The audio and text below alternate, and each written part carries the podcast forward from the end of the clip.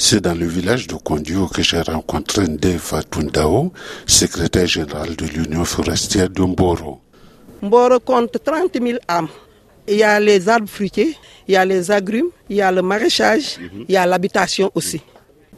À présent que nous connaissons un peu mieux les lieux, cette union forestière, partout au Sahel, il y a une progression rapide de la population alors que les ressources naturelles diminuent et parfois même disparaissent totalement.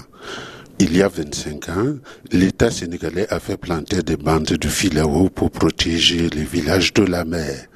Le problème ici, c'est que pourquoi il y avait des dunes de sable? Et puis la mer aussi faisait rafale.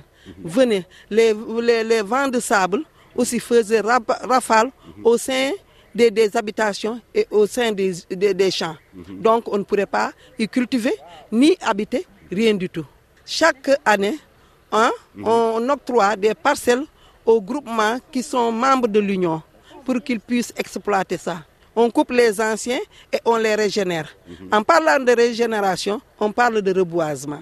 Faire du reboisement, cela sous-entend que ces femmes doivent créer et entretenir des pépinières.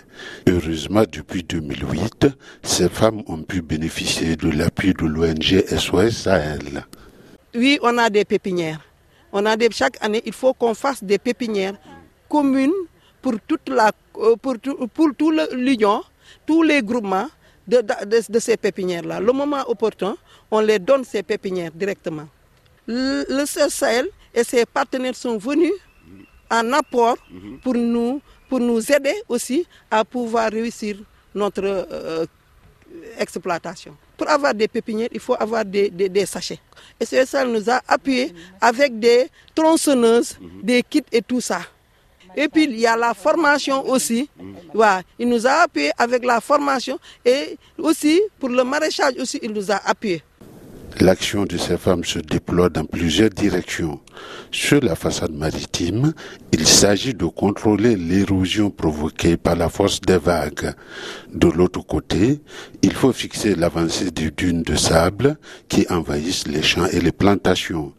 Et dans les champs, il faut régénérer les sols.